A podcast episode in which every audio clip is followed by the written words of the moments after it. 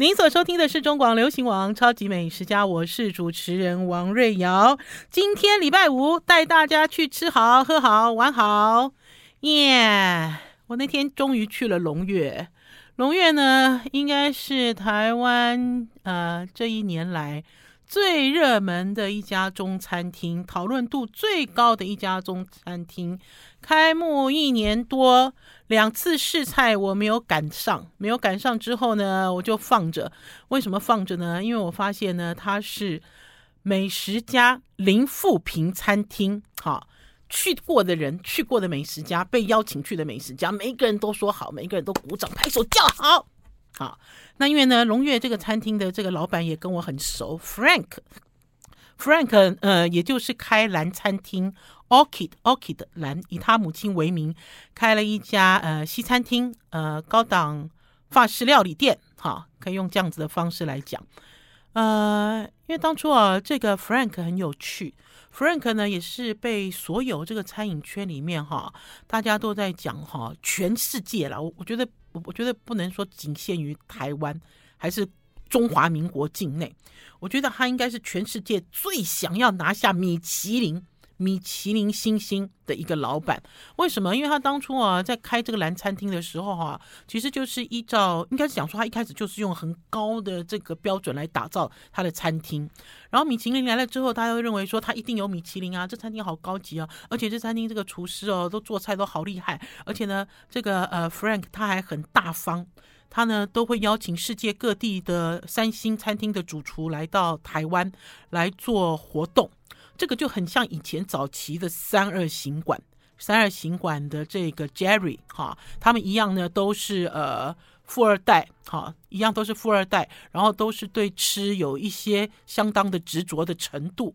那所以呢，也是因为有这些人哈，我自己人在台湾都没有出国，然后就认识了好多米其林三星主厨，然后也吃过了他们的料理。这还包括了呃高雄的简天才简师傅啊。老实讲呢，在疫情还没有来之前哈，这些活动都是很频繁哈，就是好多呃有名的师傅来到台湾客座啊哈，然后呢呃还是说跟我们台湾在地的厨是做联手，然后呢，呃，因为疫情的关系呢，就会发现这样子的活动几乎都归于零，没有了。好，那可是这个 Frank 就很好玩，Frank 就是因为找了好多师傅来客座。我记得我有一年参加他一场，那场都让我觉得好激动哦，就是一个俄罗斯的一个名厨。这个俄罗斯的名厨哦，我第一次看到人家喷火枪哦，你拿两个喷火枪，对不对？喷火枪都是在那个烧制。你会看到，如果是日本料理店，喷火枪就是烧制这个生鱼片嘛，哈啊，如果是西餐的话，就会烧制这个甜点上面的这个糖之类的。你会用喷火枪。我第一次看到这个厨师哦，拿两支喷火枪，把那个餐厅当马戏团。为什么？因为他喷火枪朝上。我第一次看到，就是哦，那个那一场都让我很惊艳哈、哦。就是除了这个呃，这个主厨展演的方式，还有他料理的独特，因为他是俄罗斯主厨嘛，啊所以他的这个鱼子酱很厉害。然后呢，他居然还有一道菜也颠覆了大家的想法，就是他把整粒整颗整颗高丽菜，什么菜都是一样，就丢进这个火里面烤的黑炭，烤成黑炭一样，然后拿出来，然后再剥里面的这个没有烤焦的部分给给客人吃。好，我那一场其实学习了很多。对我来讲，我虽然不是开餐厅，可是因为我是一个美食评论者，所以有一些料理不是只有吃而已。哈，就吃完了之后，我会去追。为什么会这样？他为什么会这样操作？然后他美味的这个关键来源是什么？那所以基本上我都一直非常非常支持 Frank，哈，就是他做的任何事情，包括他餐厅里面主厨也换了好几个，然后呢，他们都一直想要以这个米其林星星为标的，我们都一直给他打气打气，哈。然后当然了，他就是因为邀请了厨师来到了台湾，其中包括了上海喜悦八号的主厨。简洁明师傅，简洁是明师傅哦。我第一次认识他的时候，他是一个中餐师傅。可是呢，他在一个西餐厅，就是我刚才讲的蓝餐厅，他可以做活动，就他可以上中餐。我那场啊，老实讲，我那场啊，对于料理哈，我没有记忆很深刻了哈，因为大家知道这个餐厅哦很有气氛嘛，那个光都很暗哈，然后大家吃起来菜很好吃，然后很热闹这样子。可是对于我对于简师傅最深刻的印象是什么？最深刻的印象是我很好奇，好，我好奇是，呃，大家知道这个厨房里哦，做西餐跟做中餐，甚至做中餐哈，做广式、做什么上海式、做北京式都不一样哈。他们用的炉也不一样，他们用的呃锅子也不一样，连炒勺都不一样哈。不要讲说是国内国外这样子，那我就很好奇，我说简师傅，你怎么可能到一个西餐的一个厨房里面去上这个？正规的中式套餐，就我很好奇是这件事啦。而且他来这边做活动的时候啊，老实讲，厨房里的这些西餐厨师哦，也都帮不上忙啊。因为中餐有中餐的前置，西餐有西餐的前置，没有那么简单。那所以呢，我记得那一年呢，我吃完了之后呢，我就很好奇，我就想要进后场，好，就是我想知道他要怎么样操作，哈。啊，因为大家知道我有我的先生是曾秀宝宝师傅，大家知道他是国宴主厨。那我知道我家啊，我家哥哥的这个呃，怎么说？我们家哥哥就比较龟毛哈，就是有一些东西，比如说他出去上课，他就会要求很多东西哈，要求要准备齐全呐哈。就像有烹饪教室来邀请他，然后他一看到烹饪教室是西餐炉火，他就说他不要去。哈，不要去的原因是因为他说，因为他用起来不顺手。然后甚至我记得有一年，宝师傅去四楼，呃，曾经这一家非常有名的烹饪教室去上课，他呢，呃，是在桌子上面又架上了炉火。然后呢，架上了一个炉子，然后又架上了一个炉火。宝师傅，我记得那次宝师傅去上课是这样子，吊着背膀炒菜，哈，因为因为是临时的炉火，就吊着背膀做菜，哈。那因为如果你对于一些呃，应该是讲说非专业人士吧，你用比较小的炉，哈，用比较小的火，大家其实是展演做几道菜。呃，也没有很正式这样子，我觉得都 OK，大家可以接受。可是对于专业主厨来讲哈，我觉得这件事情没有那么容易哈。大家每一个人都有每一个人自己的规范，每个人都有每自己的标准，所以我就很好奇简师傅如何在一个法式餐厅里面做中餐，而且呢做的是这种呃非常呃非常高档的中餐。好了，我们要先休息一下，进一段广告，再回到节目现场。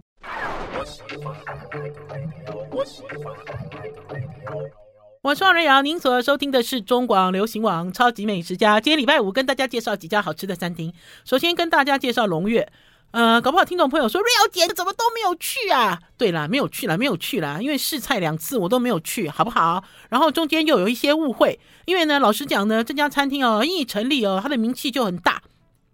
然后呢，就有人在旁边滴滴嘟嘟、滴滴嘟嘟讲了一些有的没有的东西。那呢，又加上新冠哈，那所以其实没有立刻试菜的必要。而且我自己观察啊，好多美食家啊被邀请哦，哦，大家都家贫如潮，所以我想龙月够了哈。就是对我来讲哈，我觉得就是他这个声量也够了哈，大家也都知道了。那所以呢，才拖了一年多去试菜。那我要跟大家讲，我那天呢，我那年呢，就是去了这个蓝餐厅的后场，看到了简洁明师傅，我好佩服他。好，呃，我应该怎么说呢？我曾经啊讲过一个一个成语，可是这个成语我这样子形容哦，我知道有听众朋友有意见。听众朋友，我记得我那年这样子形容的这个成语之后，听众朋友就来上我的这个王瑞瑶的超级美食家的脸书粉丝专业，就说瑞瑶姐，这成语不是这样解释的，这个成语叫做君子不器。这个是出自呃《论语》嘛，孔子讲的。然后呢，有人就解释说，君子不器是什么意思？就是说哈，不管你这个容器是怎么样变化了哈，你呢进到这个容器呢，你都可以跟它哈完全没有违和感。我是用现代化解释给大家听，好，那所以呢，换句话讲，我是不受限的，好，我的能力也是不受限，我也不会被这个任何的条件所拘束，好，然后呢，你甚至可以说我好像就像水一样。有没有水哦？水就是你把它放到哪里去哦，它的这个形状啊，就会就会符合哈，符合这个容器的这个大小，或者是它怪里怪气的样子。那所以呢，我呢看到简师傅之后，就说哦，这个其实就是我自己哦。内心里最佩服的一种师傅，为什么呢？他就在这个法式，法式有那种像类似那种怎么说蒸东西的啦，保温东西的，他就在一个保温的一个设备上炒菜，而且他那天现场就示范炒了一盘青菜给我看，哈啊、而且听说他那天哦，这个锅子啊、铲子啊都跑去大三元借。好，因为因为这个厨师还有这个餐厅之间有的交情比较好，他就跑去借。因为大三元呢，他们做的他们有粤菜师傅在里面嘛，所以是跟粤菜师傅借这些东西。那所以对我来讲，我对简师傅的料理，老实讲，当他在呃台北做客座的时候，我没有什么太强烈的感觉。好啊，我只知道呢，他在上海，上海这个喜悦八号呢是米其林二星餐厅。好像已经连续七年了吧，然后他们给他一个封号，这个封号就是全世界最便宜的米其林二星。我其实啊，听到这个“最便宜”三个字，我有被困惑住。困惑的原因是因为他的菜并不便宜，哈。可是呢，你仔细去看，因为呢，他有卖点心港点，哈。那所以你可以讲说，我吃他一个点心，哈。比如说一百多块，假设是这样，那它就是最便宜的二星餐厅哈。你要这样解释，当然可以啦。就比如说请客楼啊，请客楼又有凉拌小黄瓜啊。就比如说你叫他一盘凉拌小黄瓜，我们的请客楼也是二星啊，二星也是最便宜的啊哈。我觉得这样子的这个形容很怪，因为会误导消费者哈，也会误导客人，以为它是一个以廉价为出发点的一个餐厅哈。我并不这样觉得哈。然后呢，呃，我其实那次就是碰到了简师傅，然后我是很惊奇，就很惊讶，一个厨师哦，就是他可以变化这么大，而且是不受限，哈，完全不受限。然后之后呢，呃，就听到 Frank 说他邀请了这个简师傅来到台北开了龙悦餐厅，而且在还没有开幕之前哦，Frank 就很高兴，就一直跟我分享这个简师傅的点点滴滴。呃，所以我这次碰到简师傅的时候，我是很高兴了。而且我听到了一个消息，这个消息就是他已经离开了上海，哈，他已经离开了这个呃喜悦八号，他不做主厨了啦。换句话讲，他有更多的时间待在台湾。那当然，他还有其他的顾问餐厅。可是我要讲哈，因为有可能是因为新冠的关系，哈，受到新冠的影响，大家会发现哈，厨师没有办法再交流，哈。那所以呢，呃，就有一个状况，这个状况就是，呃。厨师要选择，好，就是我要选择在哪里，因为我知道上一次简师傅来到台湾待了很长、很长、很长的一段时间，哈，就是待在台湾，呃，那所以其实对于呃我们来讲，算是我们的福气，就我们就有一个很厉害的师傅在台湾，哈，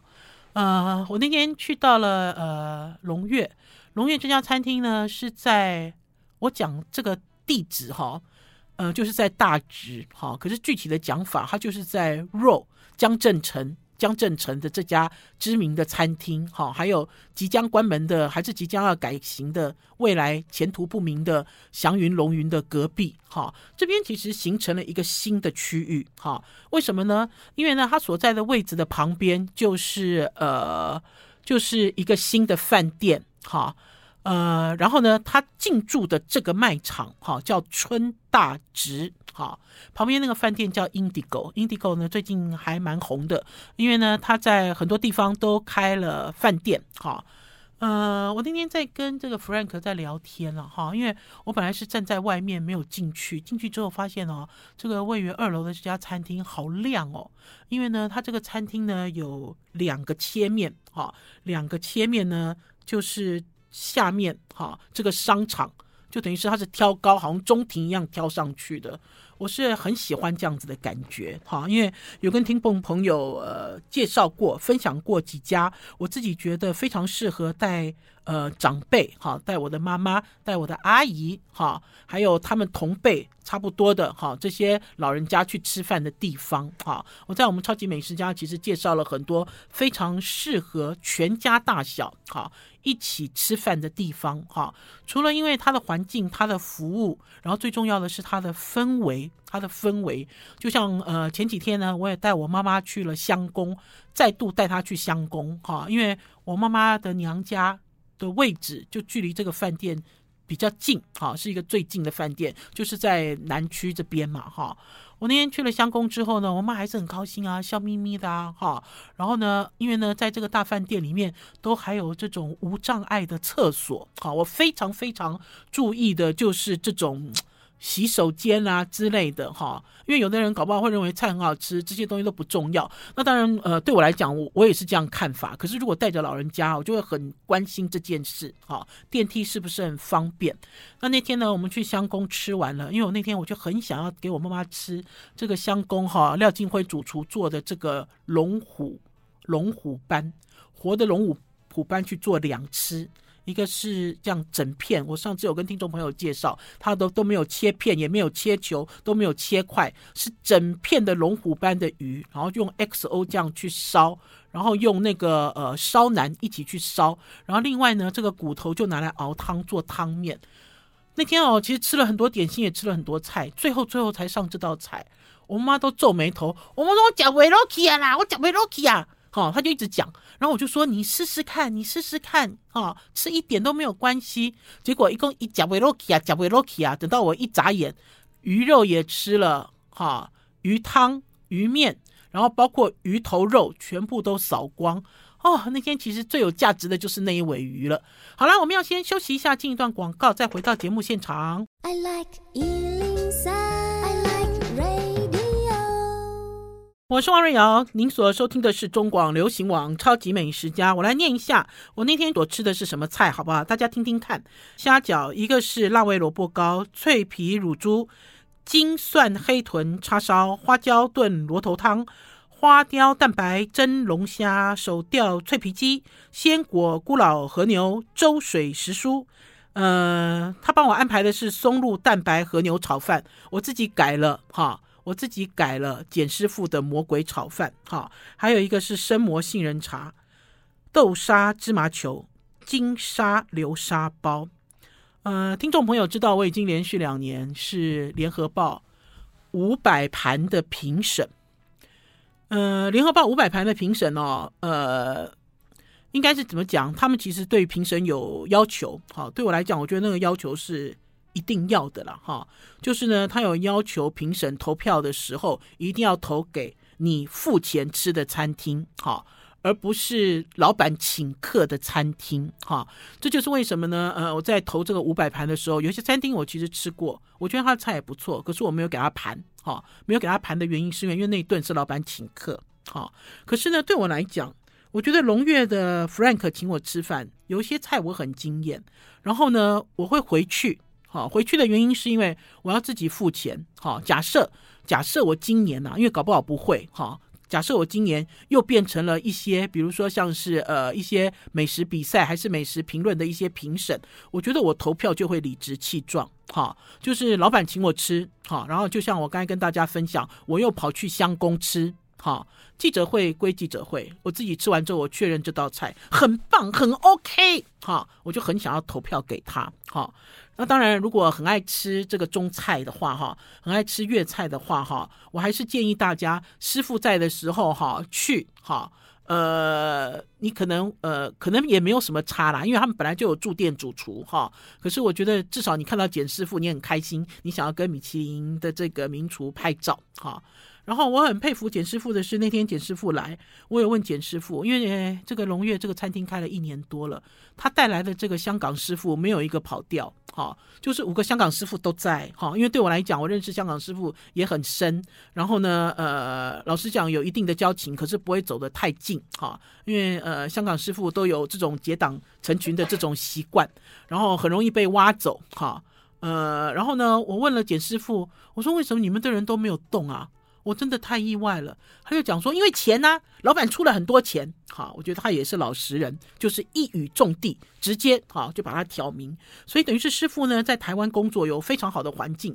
甚至呢这些师傅呢有的还是香港知名餐厅，因为他们呢都是福临门。福临门哦，香港福临门都待过，做过主厨，然后都是有关系的、相关联的。就跟那天在聊天，聊到这个香公之前，有一个主厨叫做叶志光师傅。叶志光师傅那时候来台湾工作，年纪已经很大了。叶师傅今年已经七十几了，哈，我记得他来台湾的时候已经六十几了。那个时候叶师傅也是出自福临门，所以他们有一些东西，或许听众朋友你吃起来会觉得说，哦，怎么那么香港福临门呐？哈，还是说你吃到有些东西说，哦，怎么那么上海喜悦八号？好，那可是我相信大部分的人，哈，即使有吃过，也没有对这些在外国知名餐厅的味道这么熟悉。哈，即使他完整复制到台湾来，基本上来讲，我觉得也都很好。好，就像刚刚跟大家讲的，香工的廖师傅也是从新加坡来，然后呢，他从这个新加坡，新加坡的这个丽晶酒店，哈，丽晶酒店的这个中餐厅的菜，他也是一样原汁原味拿到台湾来，哈，然后或许呢会用了多一点的台湾的在地食材，然后或许呢会多了一点这种台湾的风味，哈。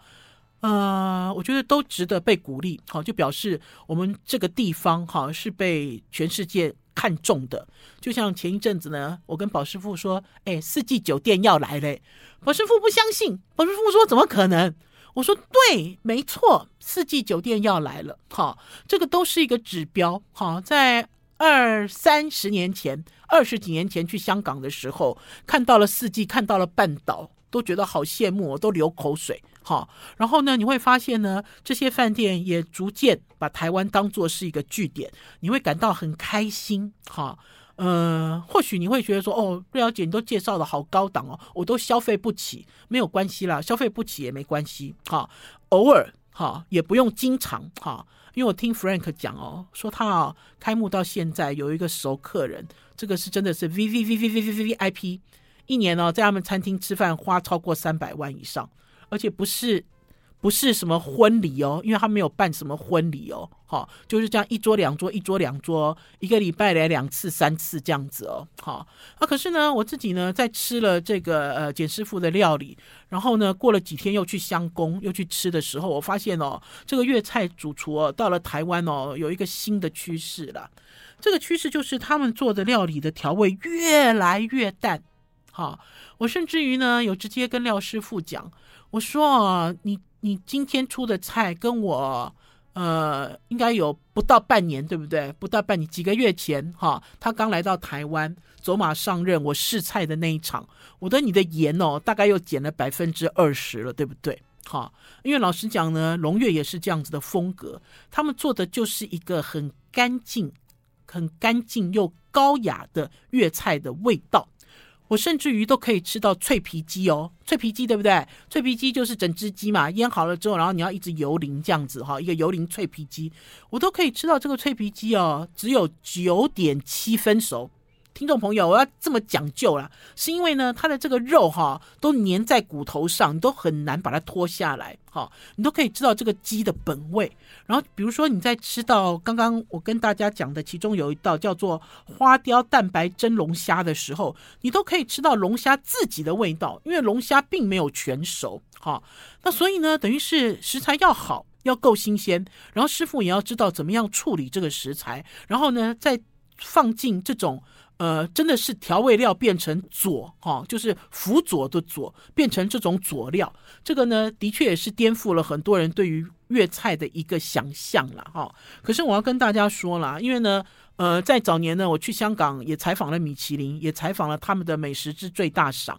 采访了很多香港知名的这个高档的粤菜。老实讲呢，香港的高档粤菜呢，在很多年都走这样子的一个路线。那这个路线呢，在很多年前也曾经进到台湾来，可是消费者，台湾的消费者不买单，哈，大家会说，哎，你怎么给我淡淡然的味道？哈，哎呦，你怎么搞的？你知道我花那么多钱，你怎么给我只给我吃蛋白啦？哈。大家其实对于这件事情没有很接受，那可是我要告诉大家，现在大家对于这样子高雅细致，然后呢又有这种繁复做工的粤菜是越来越喜欢了。好了，我们要先休息一下，进一段广告，再回到我们节目现场哦。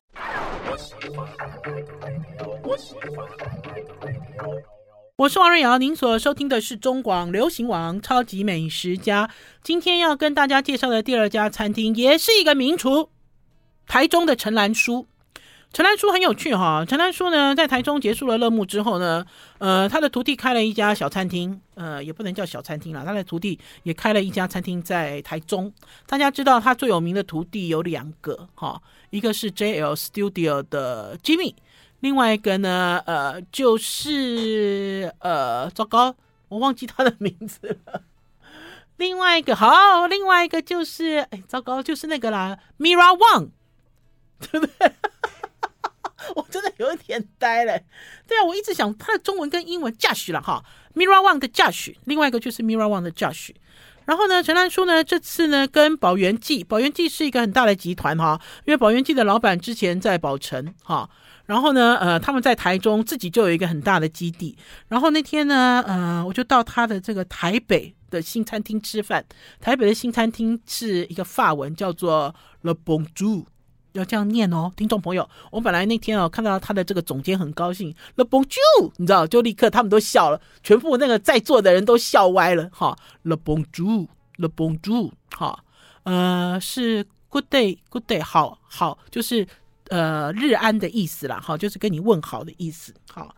呃，这家餐厅开在哪里？这家餐厅呢开在韩居酒店的一楼，呃，这样讲有点奇怪哈，韩居在哪里？韩居就在松江跟南京的交叉口，上次有跟大家分享过，因为它的二楼呢由呃另外一位米其林的名厨哈，呃另外一位米其林的名厨林明健哈林明健所负责，也有跟大家介绍。因为我那次去试菜的时候，我好惊艳哦，餐厅都客满，坐的都是女生，除了保师傅以外，然后每一个女生都 set 好。头发去梳好，脸都完妆，然后都穿上漂亮的衣服，一边吃饭一边自拍。好，呃，我对于林明健的这家餐厅印象太深刻了。除了他这个非常轻松的轻食的这个料理之外呢，就是周边这个吃饭的氛围。好啊，而且大家哦，知道吗？我那天是因为工作吃到三点多。这个餐厅有一半以上的人都不用工作，也吃到三点多，然后每个人都好漂亮，打扮得好漂亮。我羡慕这样子的一个都市的一种一种都上都市时尚的一种用餐氛围。那所以呢，陈兰书呢顾问应该讲说陈兰书顾问的这家店了哈，还有陈兰书没有拿到米其林哈，所以跟林明健不一样，林明健是米其林主厨哈，呃，陈兰书是呃。呃，应该是讲说是亚洲五十妇女的最佳女主厨哈之类的哈。那所以呢，陈兰书呢，她结束了台中的这个大店之后呢，陈兰书的这个牛肉面店还有嘛，然后甚至在台北的进到百货公司变成一种连连锁店的方式哈，来呃贩售贩售他用西餐的手法来做牛肉面这样子的概念。那所以呢，大家如果要吃陈兰书的菜，现在哈，Le Bon j o u。这家你就可以吃得到，呃，可是我那天啊试完之后，我其实一开始看菜单的时候，我心里就有谱了啦。呃，有谱的原因是因为呢，陈兰书这个主厨哈，她自从嫁给了这个呃利固非常有名的一个餐瓷厂的老板之后，然后这个餐瓷厂的老板就做了很多中式餐瓷，他是本来是法国瓷器，做了很多中式餐瓷，然后蔚为流行。每一个饭店、每一个高级餐厅都要跟他订餐瓷，然后我甚至还听到有一个餐厅老板跟我讲说：“诶，很难买耶，他跟他订一组什么东西哦，哈，要等半年以上还不一定有货，哈，尤其是在新冠的时候，新冠期间哦，大家知道很多东西都不正常嘛，对不对？工人也不正常，什么都不正常，所以哦，基本上能够用到这个品牌的餐瓷哦，大家都觉得奇货可居，很棒，哈。”因为呢，我记得我第一次接触这个餐瓷，就是在文华东方酒店。他们呢，为了这个餐瓷呢，办了好几场餐会，而且呢，这个餐会是巡回，哈，巡回在中国、香港，哈，还有台湾，哈。然后呢，我还记得呢，它有一个汤匙很有名，嗯、呃，是汤匙吧？因为那个汤匙的造型就很像高跟鞋，哈。嗯、很多事情都是这样子了哈，就有一个品牌本来大家都不知道，就现在大家都人尽皆知，然后大家都去呃追逐，然后当然这个品牌呢，现在也变成了一种高档瓷器的代表。那当然跟大家介绍这家呢，Le b o n j o 也也有使用哈这家的这个瓷器，就很高档的感觉了哈。嗯、呃，它的菜单蛮奇怪的，因为它它的菜单哦都这种长形的纸卡，好几个这种纸卡。嗯、然后它有分餐期，好，就比如说，呃，它的午餐跟它的晚餐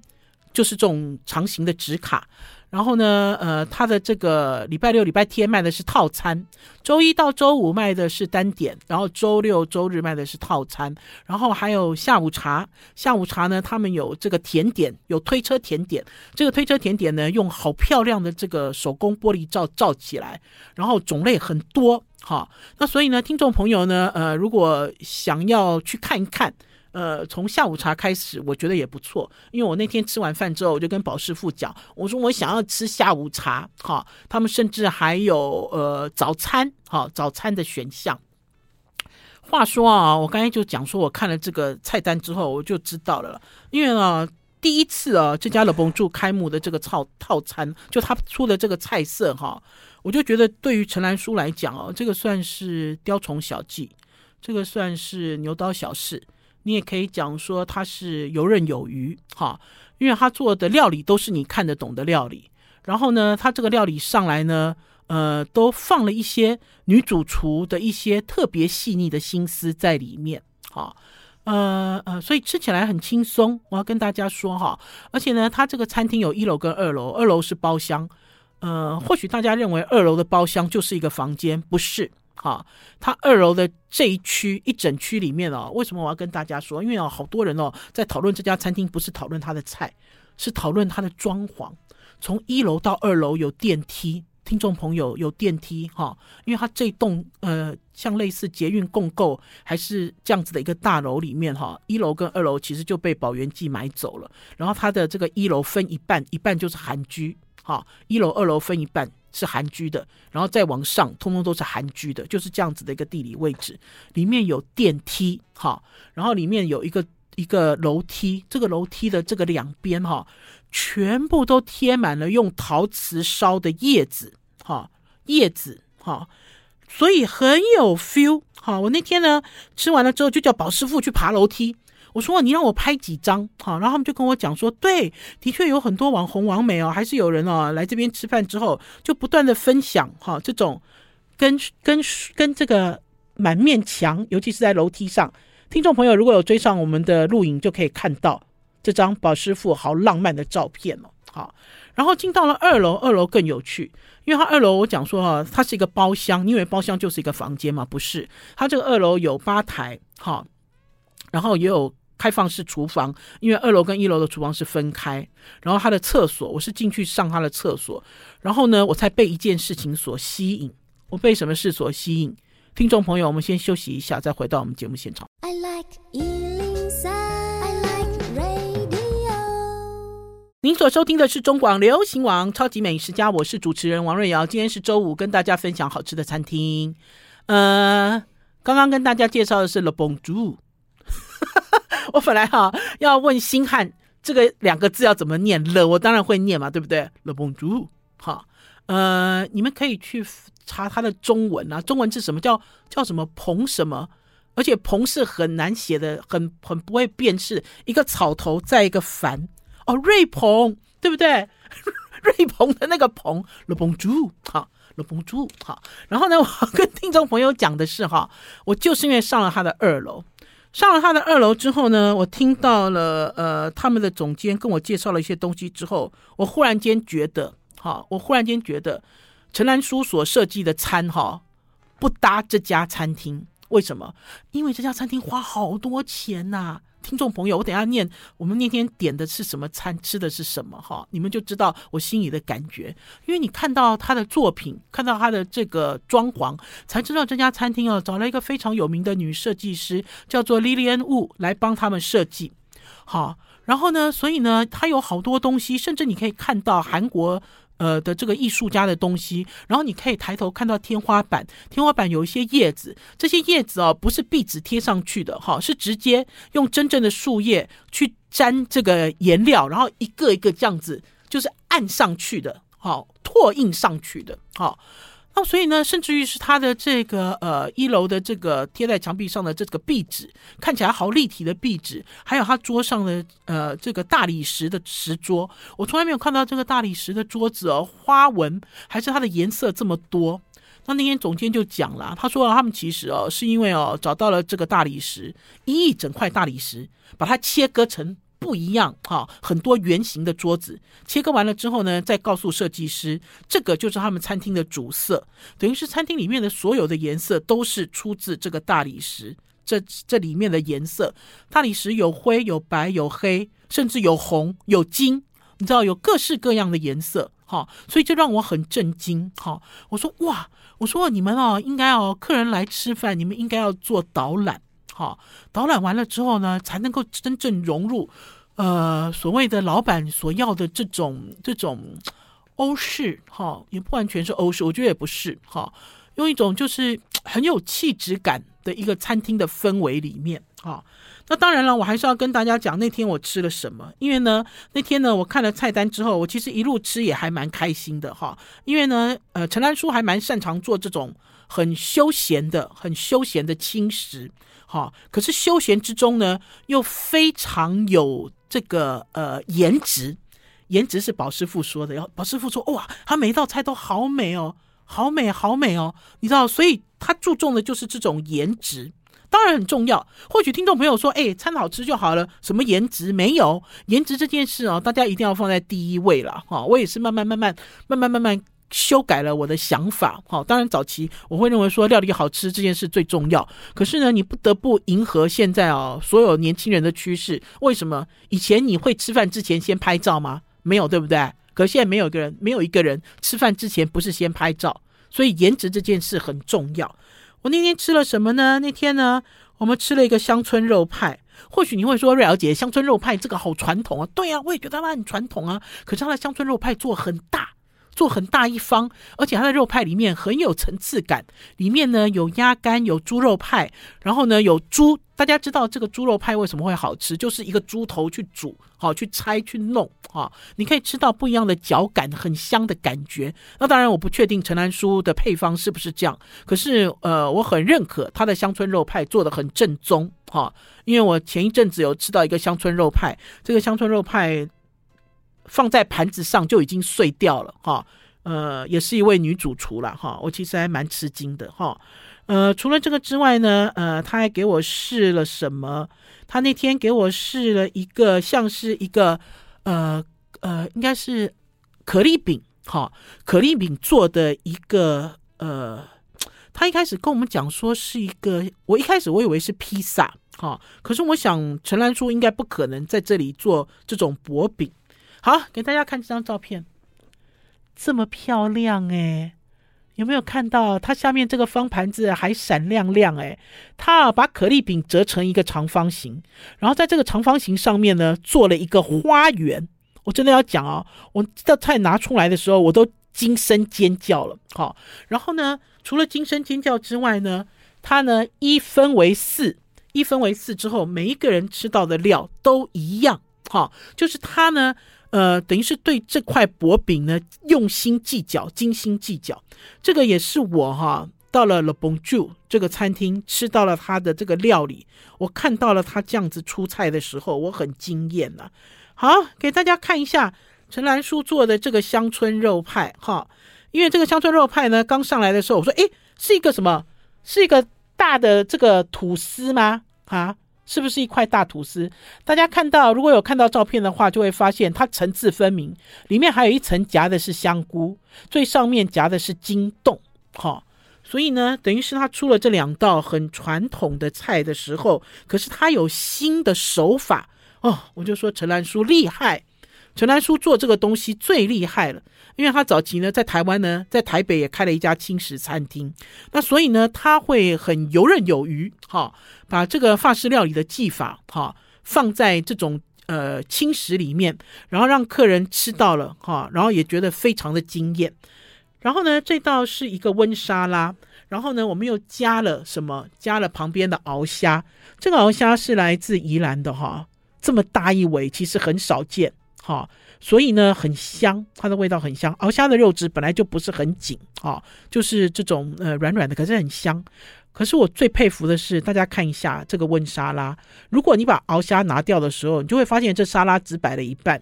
哈，呃，这个也是兰叔呢自己很喜欢的一个法式主厨的一个风格，就是留白，留白来呈现。可是呃，除了美观之外呢，我觉得他把这个温沙拉的精髓做到了。这个温沙拉我放大给大家看，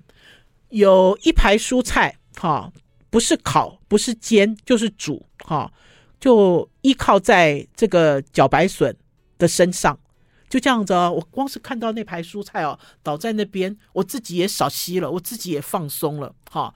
嗯，不一样的蔬菜，不一样的调理方法，不一样的调味，然后呢，组合成这盘温沙拉。好啦，听众朋友，我们会请他的总监来跟大家聊天了哈。因为对我来讲，呃，吃完了餐之后，我再看完整个餐厅，我其实更期待兰叔，呃，拿出哈，就是相对应的料理哈。否则对我来讲，我觉得我就进来哦，就蹭一下这样哦，好有气质哦，好有感觉。可是大家应该要多多去认识这个设计师，还有这个老板开这个店哦所花的一些功夫。好了，我们的超级美食家到这里告一段落，给大家介绍的餐厅，它的料理里面也有很便宜，好不好？呃，龙悦也有卖点心，也便宜港点。然后 Le Bonjour 也有卖这种很便宜的这个。下午茶，大家其实都可以去尝试。超级美食家，下礼拜一中午空中再见，拜拜，拜拜。